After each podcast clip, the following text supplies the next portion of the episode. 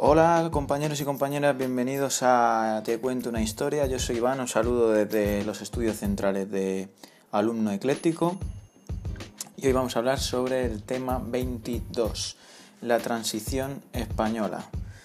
Eh, ya sabéis que venimos de la dictadura de Franco y, y nada, esto es la transición española y la democracia, o sea que nada, que empezamos ya, tema 22. Estamos dentro, un besito, muchísimas gracias por estar aquí conmigo.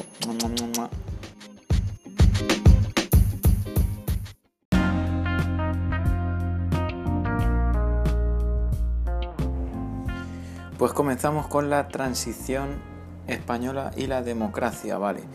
Para entender esto tenemos que, irnos a los antecedentes. Ya sabéis que se forma el primer gobierno de la monarquía después de la dictadura de Franco y su muerte.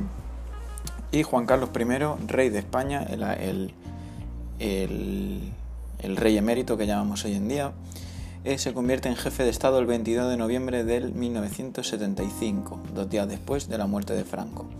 Carlos Arias Navarro se convirtió como presidente del gobierno y durante los seis meses que estuvo en la presidencia el programa político fue desolador. El gobierno de Arias tuvo que afrontar además una importante conflictividad social, especialmente con comisiones obreras, que lanzaron una serie de huelgas y reivindicando subidas salariales que compensaran la pérdida del poder adquisitivo, la iban a liar bastante, bastante parda.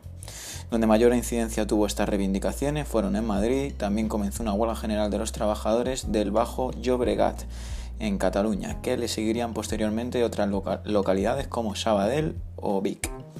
Poco a poco estos conflictos se extendieron por todo el país. Entonces ahora vamos a continuar con el primer gobierno de Adolfo Suárez y la reforma política.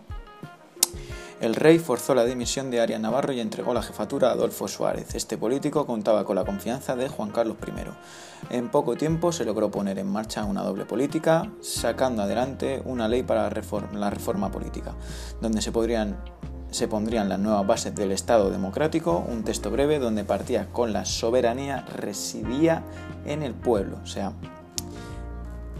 la soberanía residía en el pueblo. Las futuras cortes serían bicamerales y el Congreso y Senado serían elegidos por sufragio universal. Ya sabemos el sufragio universal, voto de la mujer y el hombre por partes iguales. Una vez aprobada la ley con 435 votos a favor, se ratificó a través de un referéndum el 15 de, de diciembre del 75, con una participación del 75% de los ciudadanos. En los meses siguientes se realizó el partido PCE, era un partido bastante organizado y con bastante movilización. Si querían, unas, si querían unas elecciones democráticas, el PCE debía estar presente. Suárez legalizó el PCE en la Semana Santa del 77 y con esto se produjo un avance en el proceso de cambio. El 1 de abril queda disuelto el movimiento nacional y se produjo una amnistía que permitió obtener la libertad a presos y etarras.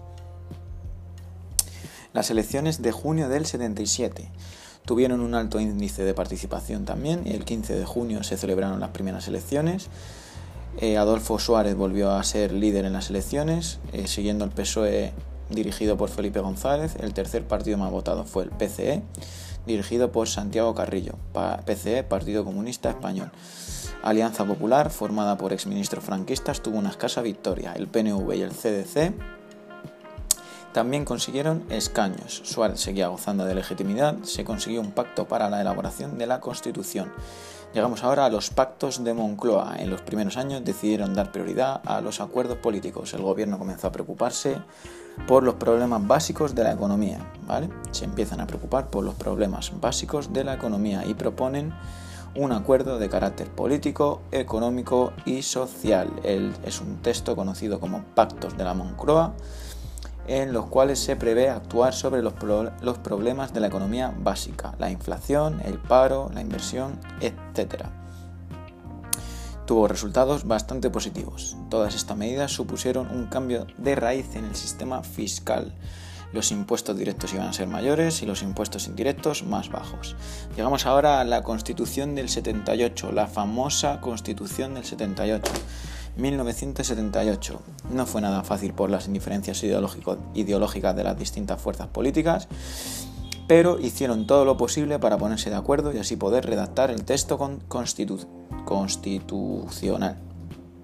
La nueva constitución, aprobada en referéndum el 6 de diciembre del 78, consta de 169 artículos ordenados en 11 títulos.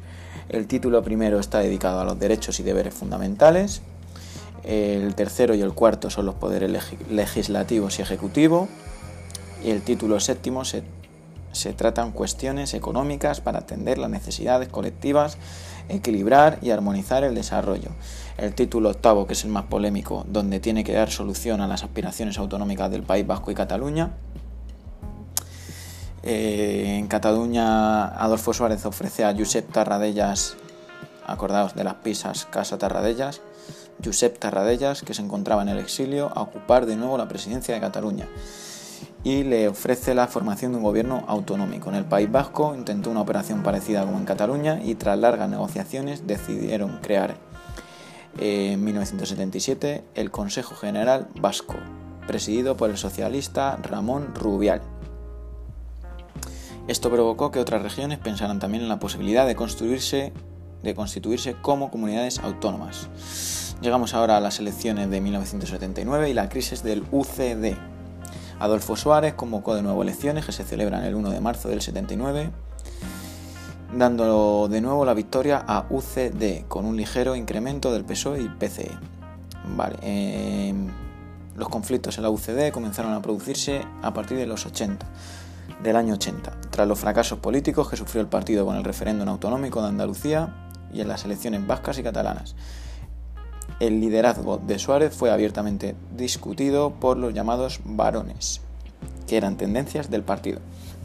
El 23 de febrero del 81 la investidura de Leopoldo Calvo Sotelo, en sustitución de Adolfo Suárez, se hizo un intento de golpe de Estado, al mando del teniente coronel Antonio Tejero. Se sienten, coño, pa, pa, pa. Vamos a acordarnos del golpe de Estado de Tejero. La intervención del rey Juan Carlos fue satisfactoria, junto con el apoyo de la mayoría del ejército y dando como fracasado el complot militar. La mayoría de los partidos apoyaron la investidura del nuevo presidente del gobierno. Calvo Sotelo promovió una serie de acuerdos con la oposición como fue la economía, el proceso autonómico y el acuerdo con los sindicatos. Todo este acuerdo se rompió cuando el gobierno toma la decisión de incorporarse a la OTAN. Desde la dimisión de Adolfo Suárez, los miembros del partido UCD se enfrentaron entre sí y todo esto provocó la ruptura de la coalición. Suárez abandona UCD y crea un pequeño partido democrático y social. En las siguientes elecciones del 82 dieron la victoria al PSOE. Con esto podemos terminar el tema 22, que es la transición española y la democracia. Muy, muy, muy breve. Yo soy Iván, gracias por escucharme y nada, que nos vemos pronto en el 23. Un saludito.